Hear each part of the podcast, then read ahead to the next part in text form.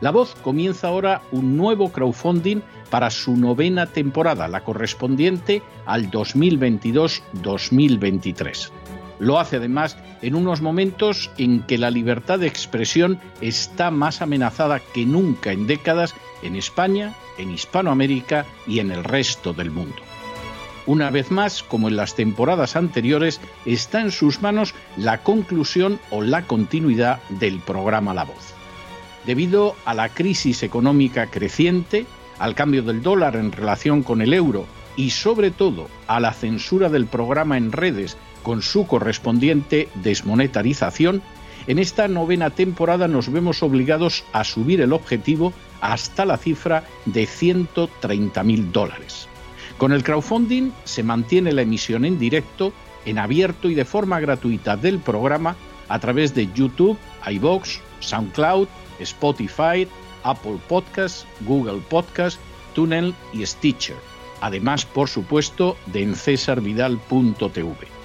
De hecho, es este crowdfunding el que permitirá poder seguir emitiendo en cesarvidal.tv, ya que sin la continuidad de la voz no puede haber continuidad de contenidos en ese canal televisivo. Si la voz, tras la conclusión de esta temporada, no pudiera regresar en el mes de octubre, quizá no sucedería algo tan grave. Una vez más, habría quedado de manifiesto como tantas veces a lo largo de la historia de las naciones hispanas, que para muchos es preferible quejarse, protestar o amargarse a enfrentarse de manera práctica con un problema concreto. No pasaría nada. La voz simplemente dejaría de emitirse por la sencilla razón de que no hay suficientes personas dispuestas a asumir el apoyo de su causa, que es la de la libertad y de la verdad la de la información independiente y la opinión rigurosa, la de la lucha contra las tiranías y contra aquellos proyectos que pretenden convertir en esclavos a los seres humanos. Si piensan que merece la pena seguir escuchando día a día la voz, son ustedes bienvenidos a la hora de contribuir al nuevo crowdfunding que permitirá que puedan escuchar este programa radiofónico una temporada más. Muchas muchas, muchas gracias por todo. God bless you. Que Dios los bendiga.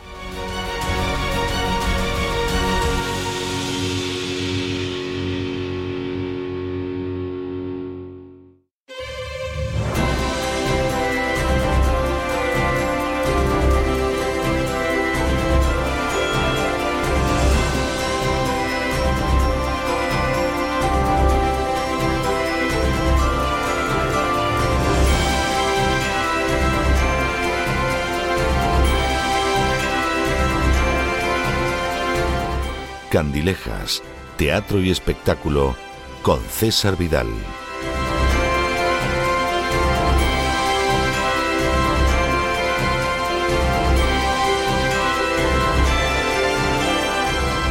Estamos de regreso y estamos de regreso para entrar en la última sección semanal, esta sección de los viernes por la noche que tenemos en el programa La Voz. Ustedes saben que yo tengo siempre una querencia muy especial por esta sección, siempre por supuesto digo que eh, no porque no me parezcan buenas las otras secciones o porque me parezcan inferiores en otros días de la semana, en absoluto es así, nuestros colaboradores son verdaderamente extraordinarios extraordinarios, pero los viernes siempre traemos a alguien distinto y siempre traemos a alguien que además de distinto es extraordinario. Ese grado extraordinario que tiene nuestro invitado del viernes, del final del programa, deriva de muchas cosas. A veces es un personaje conocido internacionalmente, a veces es conocido más nacionalmente o localmente, pero siempre es una de esas figuras que merece la pena conocer, que merece la pena escuchar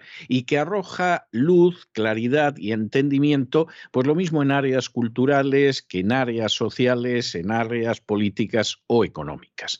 Es el caso de nuestro invitado de esta noche. Nuestro invitado de esta noche es no solo un especialista, sino un defensor de los derechos humanos y del derecho internacional humanitario, es una persona que tiene una sólida formación jurídica que yo diría que empieza allá por los años 70 y que llega hasta este siglo XXI acumulando distintas, eh, distintos trabajos y distintas titulaciones y además es una persona que sobre todo ha encarnado la defensa de aquellas personas que han sufrido la guerrilla en Colombia. Como ven ustedes, un tema de enorme actualidad teniendo en cuenta lo que fueron las elecciones presidenciales colombianas del pasado fin de semana. Hoy con nosotros está don Fernando Vargas Kemba. Don Fernando, muy buenas noches, muy bienvenido.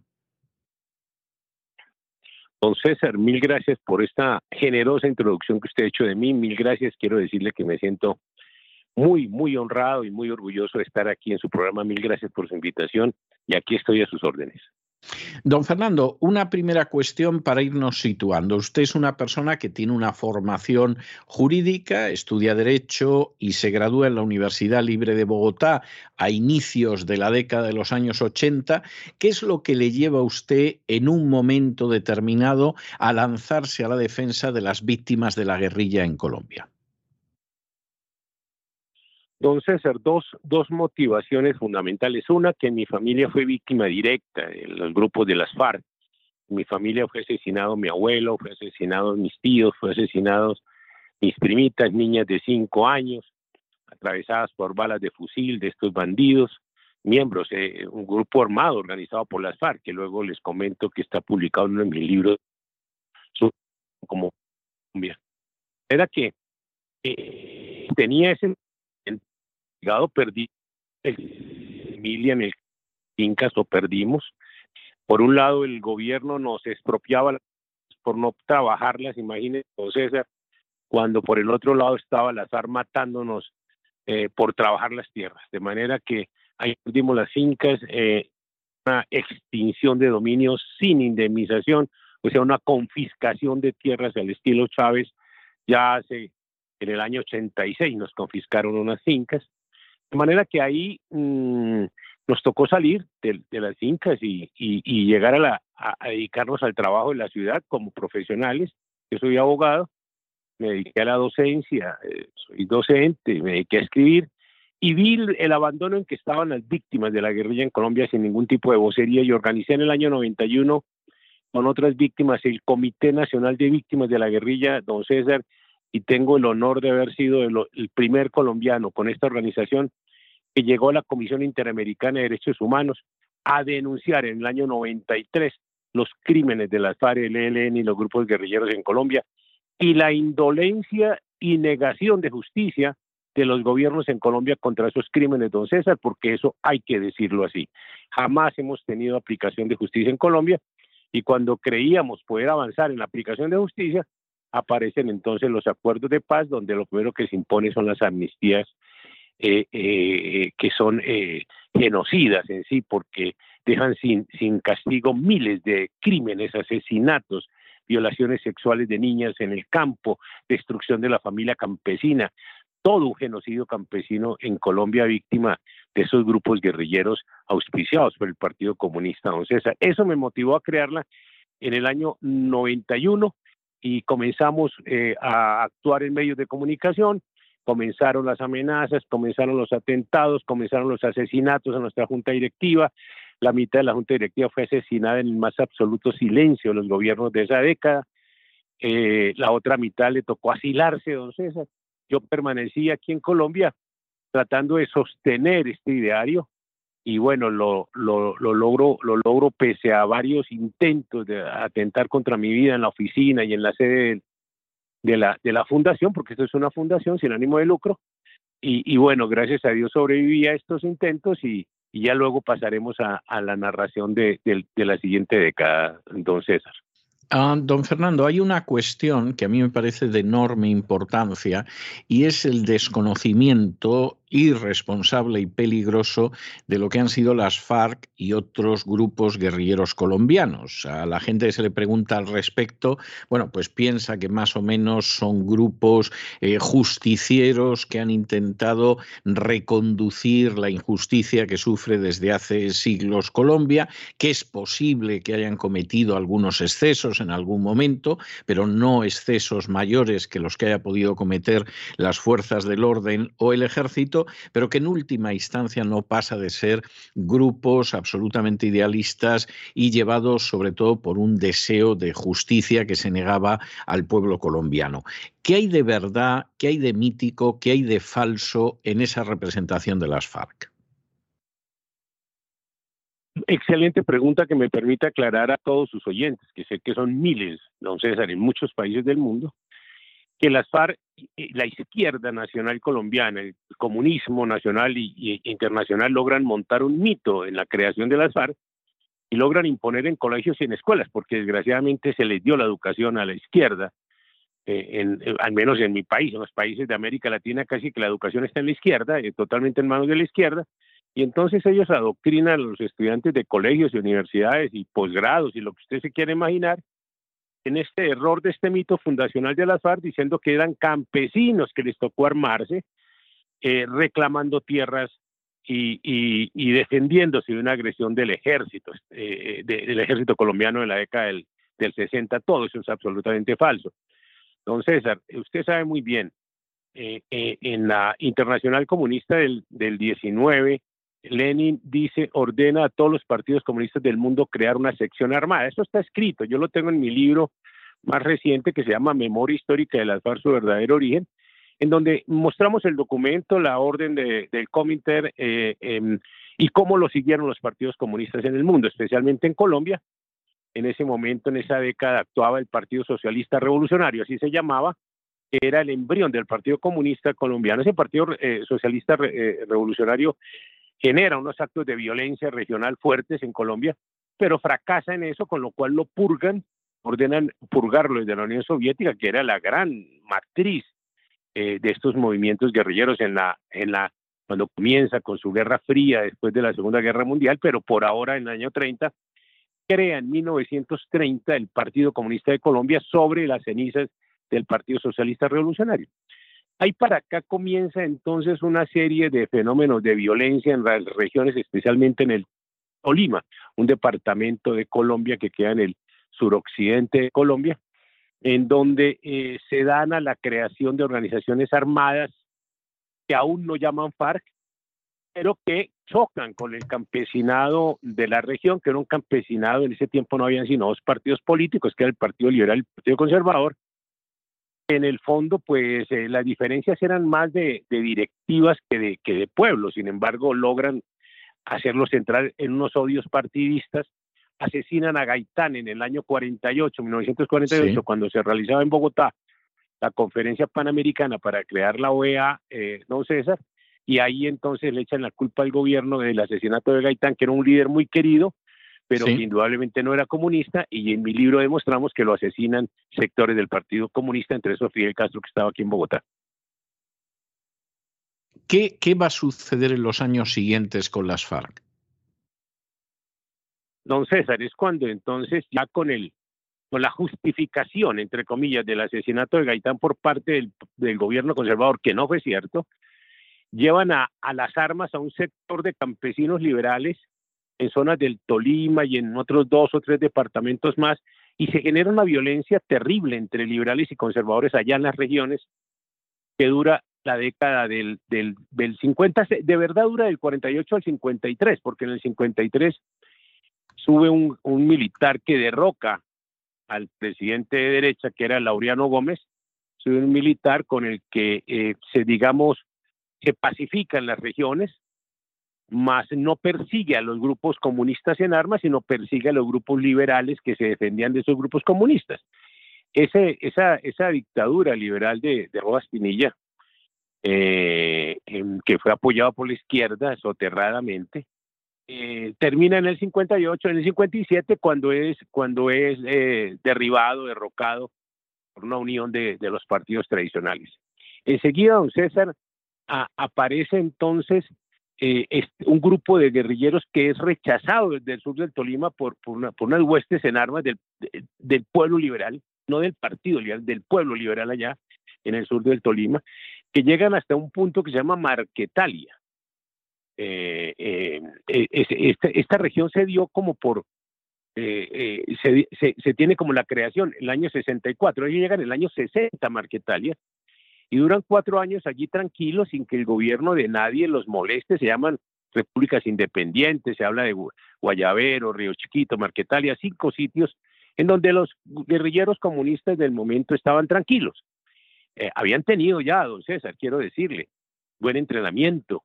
de, de, guerrilleros, eh, de criminales, de guerrilleros comunistas de la Guerra Civil Española que se salen de España, se vuelan de España cuando, cuando, cuando la guerra civil es ganada eh, eh, por, por las huestes de, de, de, Franco.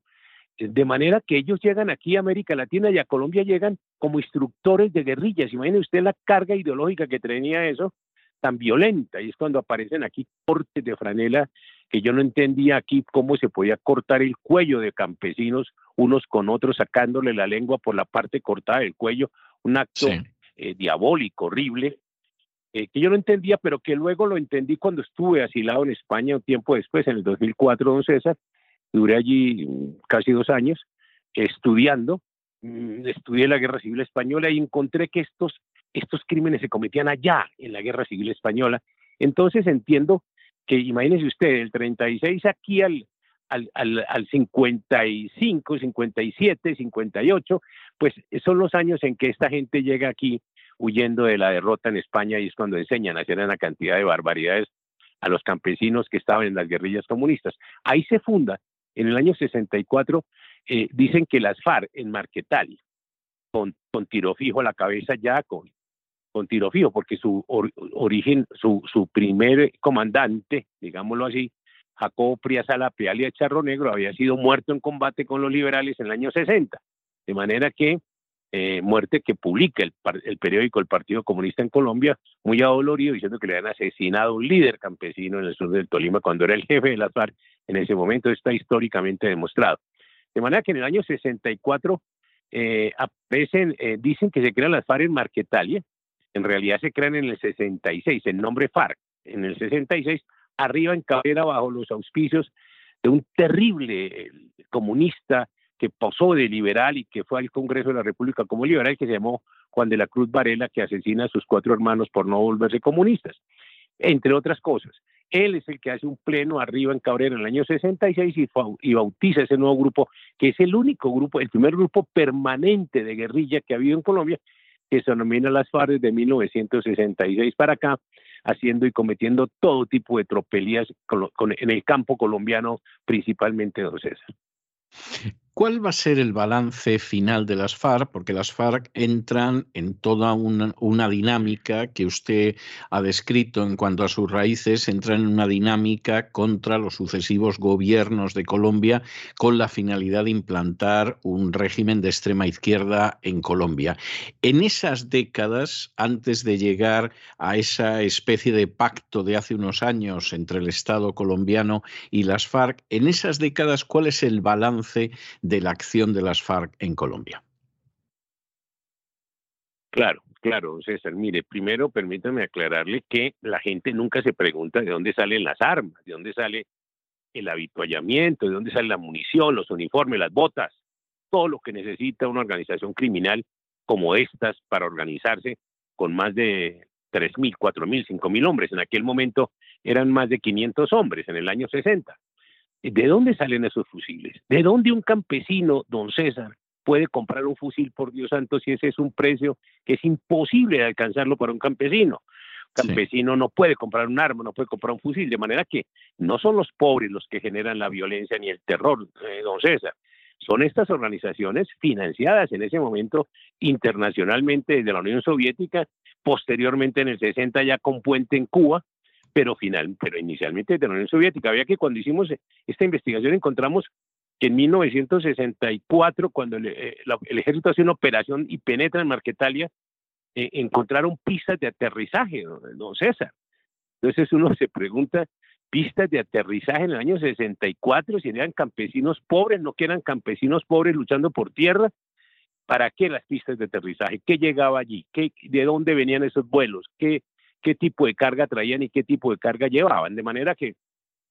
ya es evidente y está demostrado, y lo hemos demostrado en documentos publicados aún por el propio Partido Comunista, que hubo toda una financiación desde la Unión Soviética y que el Partido Comunista participó desde su creación con ese brazo armado en la lucha armada en Colombia, haciendo lo que usted conoce muy bien en su lectura, don César, que es la combinación de las formas de lucha, que es una doctrina eh, eh, eh, leninista que, que, sigue vigente aún en Colombia. Ese, eso, eso, ellos se dedicaron a, a secuestrar, asesinar, captar recursos, todo lo que Lenin les había eh, formulado como su objetivo el grupo armado, que es financiarse, coger recursos y asesinar al enemigo, de manera que ellos se dedicaron a, a matar, asesinar, secuestrar, extorsionar, hasta que llegan a los años 80 y se topan con el narcotráfico, don César. Y allí es cuando entonces, ya en los, eh, eh, finalizando los 70, ya la marihuana era un éxito en Colombia, se controlar todos los cultivos ilícitos en Colombia de coca, de marihuana, de amapola, que mantienen ese, esa hegemonía y esa riqueza con que se comienzan a, formar estos grupos hasta que aparece otro fenómeno a, mediados de los 80 que se llamó el paramilitarismo en Colombia, que le disputó los territorios y esos capitales, don César. Lo cual quiere decir que cuando en un momento determinado, hace ya más de 30 años, se colapsa la Unión Soviética, esta gente se puede absolutamente mantener porque han recogido todos los frutos de la explosión de los cárteles de la droga. Es decir, esos cárteles de la droga tristemente famosos, lo que sucede es que quien pasa a sustituir a los cárteles de la droga civiles, por llamarlo de alguna manera, son las FARC y son otras guerrillas. Claro, don César, imagínese usted que para, para mediados de los años 80, eh, que iniciaba Colombia una gran confrontación eh, entre autodefensas, que eran las gentes que se, se defendían en uso de la legítima defensa colectiva en las regiones, eh, todavía esperando que el Estado los acompañara, que la fuerza pública los acompañara, como ocurría en algunas zonas, porque era legal ese acompañamiento, o sea, no era ilegal tomar una escopeta e ir a, ir a defender su finca. De manera que en esa época, en los años 80, habían dos carteles, el cartel de Cali y el cartel de Medellín, pero un embajador de Estados Unidos en Colombia abrió, abrió el, el debate interesante diciendo que había un tercer cartel que lo denominó el cartel de la Uribe, que era el de las FARC, don César. Entonces, vea usted que desde mediados de los 80 las FARC ya eran un cartel del narcotráfico en Colombia. Efectivamente, cuando en un momento determinado se lanza desde el poder la idea de llegar a un acuerdo con las FARC, de llegar además a un pacto que les da un peso enorme en los medios de comunicación, en el legislativo, aunque no tuvieran votos para respaldarlo, etcétera, etcétera, ¿se sabe más o menos el número de víctimas mortales y no mortales que han podido causar las FARC? Sí, don César, en el año 1991 nosotros pedimos al gobierno del presidente Gaviria que en el censo que se iba a hacer en ese año nos permitiera meter una pregunta a ese respecto a la gente. El gobierno no quiso, el gobierno en realidad nunca ha querido tener seguridad con estas cifras. Nosotros regionalmente en nuestros trabajos hemos, hemos, hemos llegado a una cifra pues sorprendente, que, que, es decir, que, que la violencia guerrillera comunista en Colombia ha asesinado más de 300 mil personas en Colombia, don César. de manera que sin contar los heridos, sin contar el número de desaparecidos, porque es que ellos han desaparecido cientos de miles de personas que han secuestrado y no han devuelto. Ellos han desaparecido campesinos y líderes regionales que mejor que no aparezcan a que aparezcan muertos para evitar el escándalo social. Claro. E, ellos son expertos en ese tipo de, de, crímenes porque además han tenido laboratorios en todas partes del mundo, usted sabe, don César. De manera que aquí llegaron a, a, poner en práctica los resultados de otros laboratorios criminales en diferentes países del mundo. Y bueno, aquí tenemos eso, pero no tenemos justicia, don no hemos tenido justicia. Es cuando se abre en el año 82 un presidente que se llamó Belisario Betancourt, socialista del Partido Conservador, pero socialista, que, que, que convidó a las FARC a una mesa de negociaciones. Entonces las FARC le aceptan eh, se inician a paralizar las operaciones militares y las FARC, como siempre, siempre han sostenido en su doctrina revolucionaria comunista estos grupos guerrilleros, que las mesas de negociación son instrumentos para acceder más rápido al poder, para rapar espacios de poder al gobierno, pero no para dejar la, lucha revolucionaria comunista. De manera que, que ellos toman todas las mesas de negociación a su favor, las FARC lo hicieron. En el año 84 y 85 fundamentalmente se monta la famosa Casa Verde, que fue una mesa de negociación en el monte, allá en la sede de la en la región de, de, las montañas del Sumapaz, aquí en, en Cundinamarca, eh, Meta, y, allí era la sede de las FARC. Allá iban a negociar toda la gente felices a tomar, eh, eh, a tomar excelentes tragos con Jacobo Arenas, que era un delegado del Partido Comunista ante las FARC, porque Tiro Fijo pues nunca pasó de ser lo que siempre fue un campesino y en realidad figuraba, lo pusieron a figurar como, como líder de las FARC, pero que en realidad de verdad toda la dirección como lo vemos hoy termina en manos del Partido Comunista, desde ese entonces también, aun cuando, aun cuando Tirofío pues era miembro del Partido Comunista también. Lo que, lo que quiero eh, em, indicarle, don César, es que en esa negociación con Belisario Betancourt, las FARC le proponen a Belisario Betancourt que les permita hacer un experimento político y crear un partido político, oiga bien, sin haber firmado proceso de paz. Y entonces Belisario Betancourt accede a esa petición y libra un decreto eh, permitiendo el ejercicio político de la FARC en un partido que se llamó la Unión Patriótica, UP, en donde hicieron tránsito varios jefes guerrilleros a la UP, se unieron algunos miembros del Partido Liberal, porque es que el Partido Liberal, tengo que decirle, don César, siempre ha sido un acólito de esta vuelta comunista en Colombia, desgraciadamente, el Partido Liberal ha sido un promotor de esta misma guerrilla de las FARC. Lo vimos en Cuba, cuando usted ve que es el gobierno liberal de Juan Manuel Santos, con toda su bancada liberal del Congreso, el que pasa por encima del plebiscito del, 2016, que lo pierden por el acuerdo de las FARC en, en, en Cuba, y sin embargo es la bancada liberal del Partido Liberal en pleno y las cortes liberales los que avalan ese acuerdo leonino que todavía iniciamos a pagar en Colombia. Eso ocurrió en el, en el 82 con Belisario Betancourt, se crea la UP, ellos inician a hacer una serie de campañas con fusil en mano, ponen alcaldes, ponen algunos parlamentarios, ponen algunos, algunos diputados y, comienzan entonces el pueblo a darse cuenta que, los que quedaban como alcaldes o diputados eran los comandantes guerrilleros de los frentes y no paraban de matar a, a, sus contrincantes políticos. En esa refriega, de esa combinación de formas de lucha entre la UP, que medio día eran políticos y medio día eran guerrilleros, pues se da la muerte de varios de ellos, don, don César. Y, y, entonces resulta que los que ellos asesinaron quedan en la impunidad pero hoy en día se habla a nivel mundial del genocidio de la Unión Patriótica, don César, y han puesto a pedir perdón a todo el mundo cuando en realidad no hubo tal genocidio porque las cifras fueron manipuladas también. De manera que sí hubo muertos de la Unión Patriótica, pero porque, porque es que era un grupo político de las FARC que nunca se, eh, se, nunca dejó las armas y nunca dejó de asesinar, y en cambio cuando se rompen las negociaciones,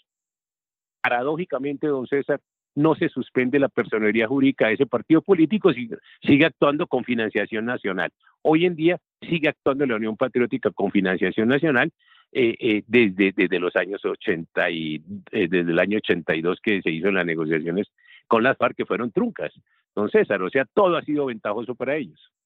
¿Qué sucede, qué sucede imagino, en un sector de la sociedad colombiana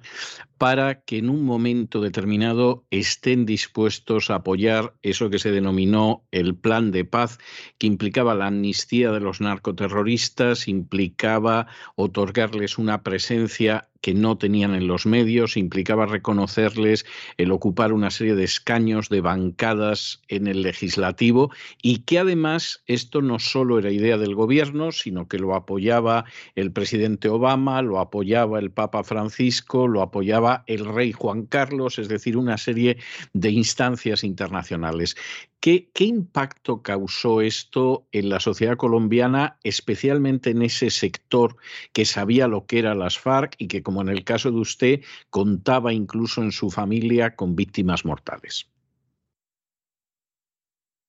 No, por supuesto, don César, que nos opusimos siempre, todos, aún el pueblo colombiano en su mayoría,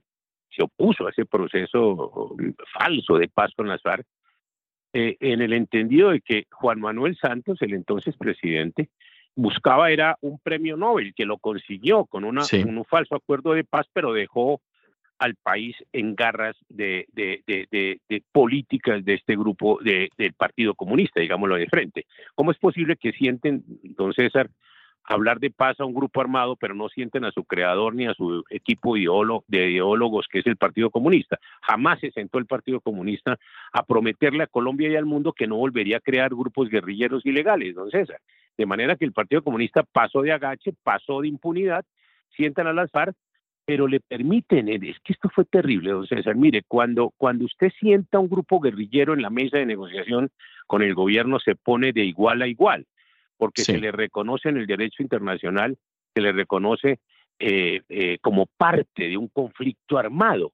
Y al reconocer el conflicto armado y se reconoce que, el grupo X es parte del conflicto armado, entonces ocurre una cosa inimaginable, pero que la gente desconoce, y es que se le reconoce automáticamente el derecho a matar al adversario, o sea, a matar a nuestros policías y a matar a nuestros militares. Eso no lo entienden en Colombia porque pues eso no lo enseñan en las universidades desafortunadamente, porque usted sabe, están en manos de, sectores que no quieren enseñar eso. Eso ocurrió en Colombia, de manera que reconocido el, estatuto de parte, levantado el calificativo terrorista que tenía el grupo desde Estados Unidos y desde la Unión Europea. Entonces no le quedó más sino ser un actor político en Cuba, a la sombra de Fidel todavía vivo,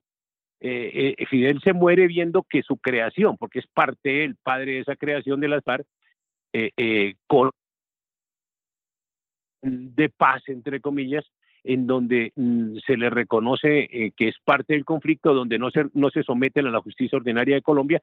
sino que el gobierno le acepta a don César la creación de un tribunal especial para ellos,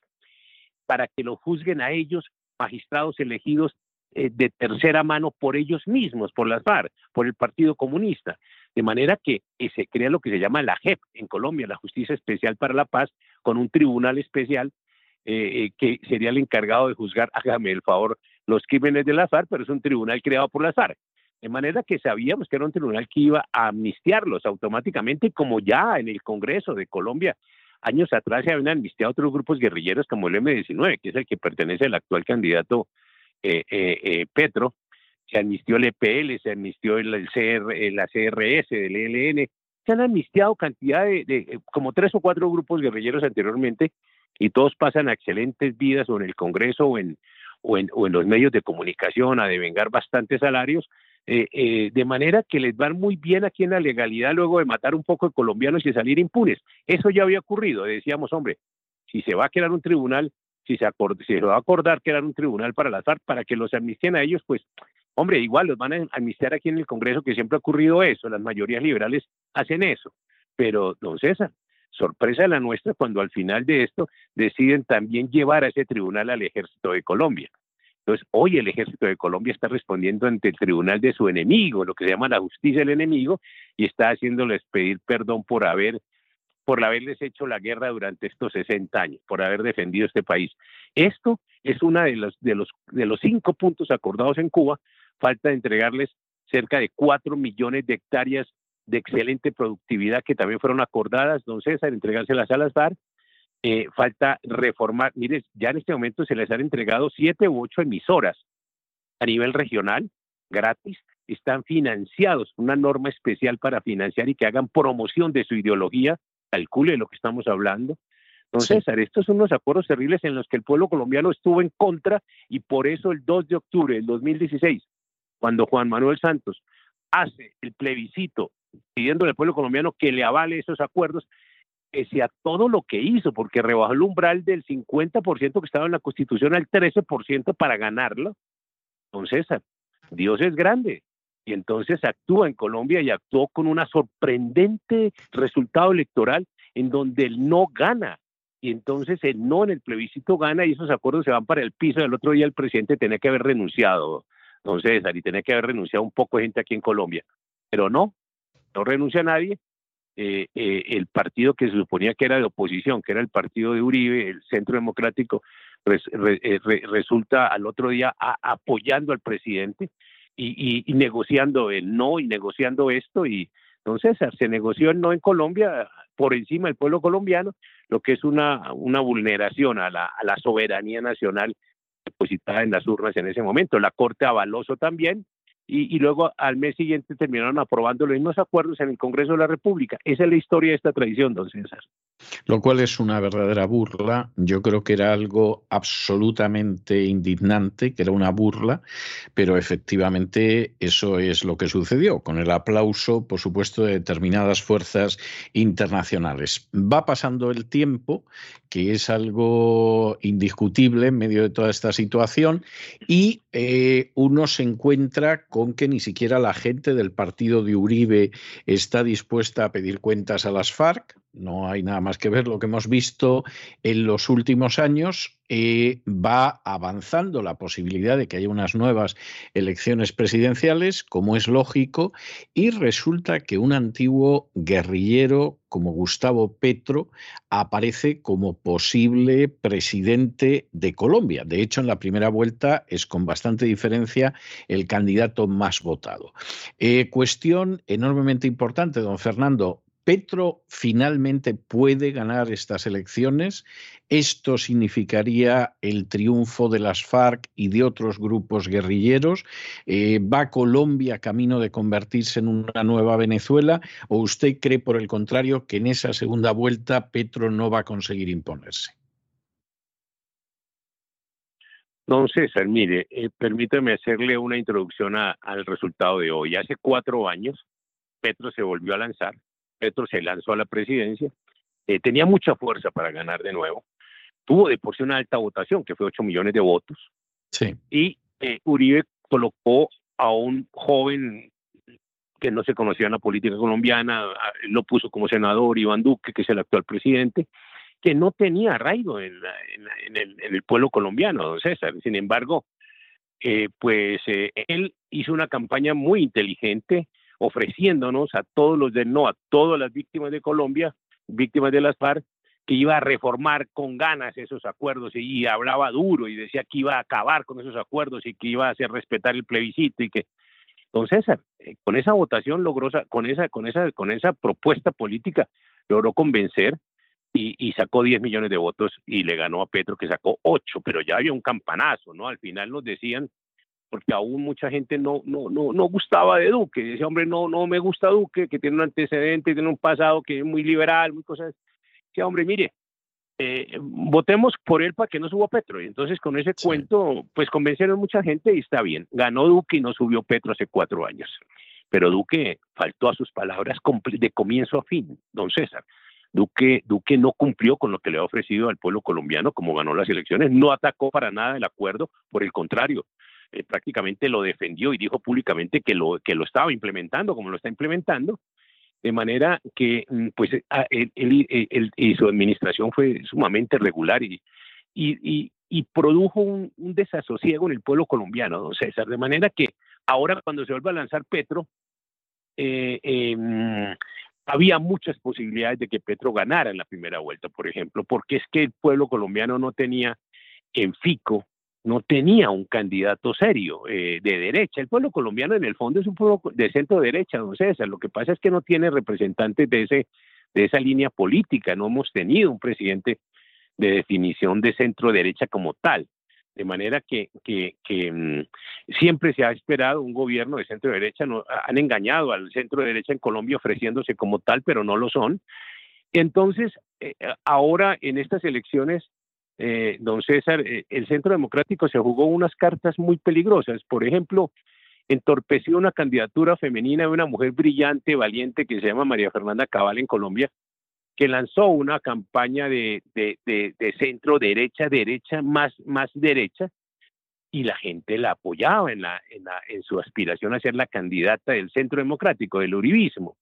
Sin embargo, pues a Uribe no le gusta, poco le gusta esa candidatura, la torpedió, y, la, y la bloqueó al punto que en una encuesta interna bien cuestionada la dan como perdedor y ponen a Zuluaga, un candidato que había perdido hace cuatro años atrás, hace ocho años atrás, lo ponen como candidato ganador y a los ocho días de haber ganado renuncia y cede la posición de candidatura del Centro Democrático a, a Fico.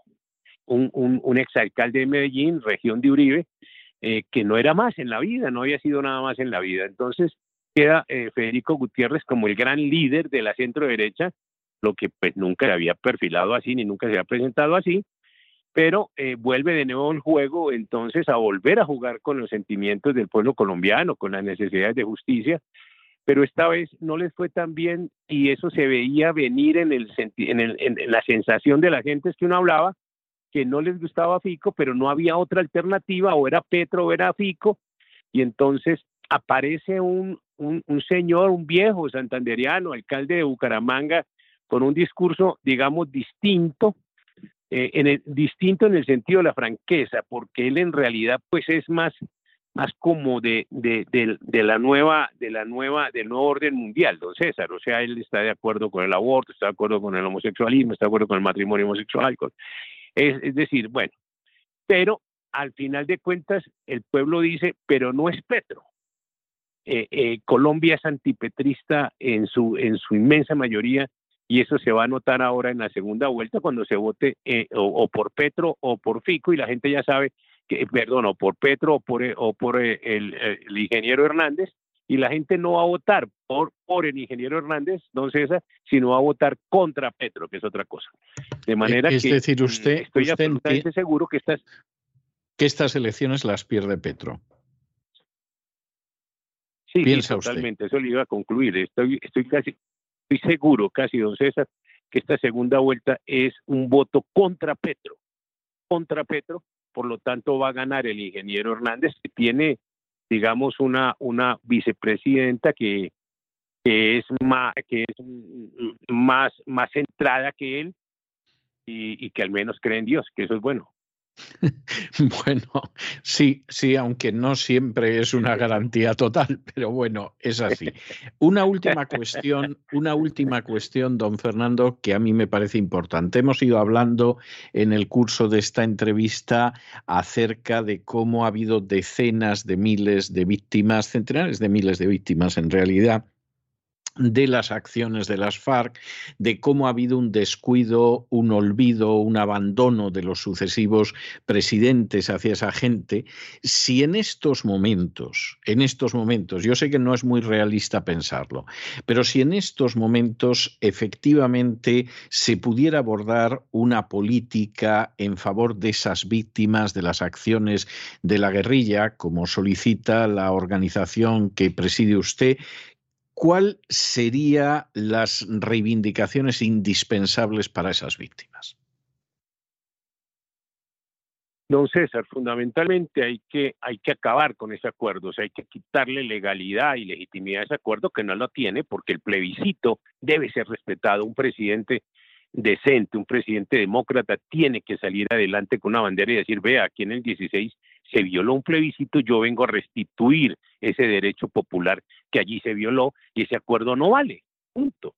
Entonces, ahí se tendría que volver a, sentar, si, si, si, me permite usted la, la, expresión, el gobierno con las FARC o con lo que queda de las FARC, porque aquí lo que ha habido es un tránsito para pensionarse los más viejos criminales de las FARC. Entonces,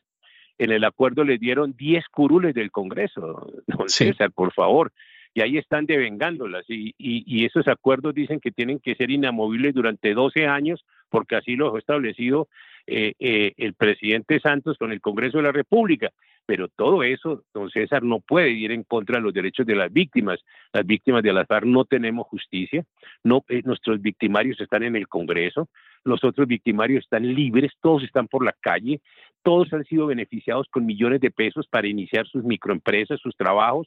todos tienen territorios asegurados, don César, de manera que, que, tienen emisoras, tienen, tienen seguridad social paga, don César, por el Estado, mientras que las víctimas no tenemos ni pensión ni nada, porque o, la pagamos nosotros mismos, que hay gente muy pobre, porque hay gente campesina, don César, o, no, o no, o no, o terminan sin pensión, mendigando por la calle, por los campos. Eso es muy triste, muy triste ver que las mamás, los huérfanos, los padres que les reclutaron sus niños y les violaron sus niñas, no tienen justicia en Colombia, don César. Eso es muy triste. Y lo más triste es como usted lo, lo, anotó siempre desde el comienzo de la charla, es que la comunidad internacional tan defensora de derechos humanos que dicen ser y de libertades y democracia hayan aplaudido y acompañado esta felonía, don César. Eso es muy triste, pero en Colombia las víctimas no tenemos ni verdad, porque en la JEP, que es el tribunal de ellos, es donde ellos dicen la verdad supuestamente, pues no dicen la verdad. Hay unos disidentes que ahora se llaman disidentes y que están muertos en Venezuela. Las FARC siguen Colombia como organización armada, tiene un movimiento en cocaína impresionante, en minería y don César. Esto es un, fortín de millones lo que hay en Colombia y, y por eso las FARC no se van a desarmar. El ELN está lo mismo enriquecido. Ahora viene el proceso de ofrecimiento que le han hecho todos los candidatos, todos, al ELN, don César, para darle las mismas prerrogativas que le dieron a las FARC. De manera que, don, César, eh, nosotros estamos, las víctimas de, de las guerrillas en Colombia, las FARC, estamos, estamos eh, desamparadas. representación en el Congreso, estamos desamparados, sin ningún tipo de representación en el Congreso, ni yo trato de llevar una vocería a nivel internacional en algunos eventos, como esta invitación suya, don César, que le agradezco mucho, pero, pero la verdad es que hemos estado muy solos, nunca hemos tenido financiación ni apoyo de ningún gobierno, don César, como organización de víctimas, y en cambio los otros sí han tenido financiación de todos los gobiernos, de manera que esto es muy complicado, don César, y, y bueno, así como decimos los que creemos en Dios, Dios ve, don César, y aquí estamos luchando y esperamos en la justicia divina. Sí, que evidentemente es una justicia que no se puede torcer como sucede con la denominada justicia de los hombres. Pues don Fernando, yo le tengo que agradecer el tiempo que nos ha dedicado usted a poder hablar de esta situación de las víctimas de la violencia de la guerrilla en Colombia y cuando estas entrevistas se realizaban en un estudio, cuando estas entrevistas tenían lugar cara a cara en la radio, yo tenía la costumbre, como un pequeño detalle hacia la gente que como usted tenía la paciencia y la gentileza de someterse a la batería de preguntas, de regalarles un libro mío dedicado. Siempre hacía la salvedad de que no estaban obligados a leer el libro, pero lo hacía como un pequeño detalle de gratitud por el tiempo que nos habían dedicado. Esto es imposible ahora en el ciberespacio y yo siempre suelo dejar una melodía musical a la gente que como usted pues ha sido tan amable y tan gentil de cedernos una parte de su tiempo y le voy a dejar con una pieza musical, una pieza gospel que eh, Elvis Presley curiosamente amaba de manera especial porque era la pieza gospel preferida de su madre, que se llama Peace in the Valley, Paz en el Valle, donde habla de que después de tantas tribulaciones, de tanto sufrimiento, de tanto dolor, sin embargo uno aspira a que haya un momento en el que finalmente exista una paz real, una paz auténtica, una paz verdadera y que se pueda disfrutar. Es esa paz la que nosotros le deseamos a usted y por supuesto a toda esa gente sin voz a la que usted presta voz en los ámbitos internacionales y que son esas víctimas de la violencia guerrillera en Colombia. Muchísimas gracias por todo, un abrazo muy fuerte y hasta que nos volvamos a encontrar. Mil gracias, don César, Dios lo bendiga. Muchas gracias. El programa La Voz es una producción de Artorias Incorporated y al amparo del derecho a la libertad de expresión no se hace responsable de las opiniones vertidas en el curso del mismo.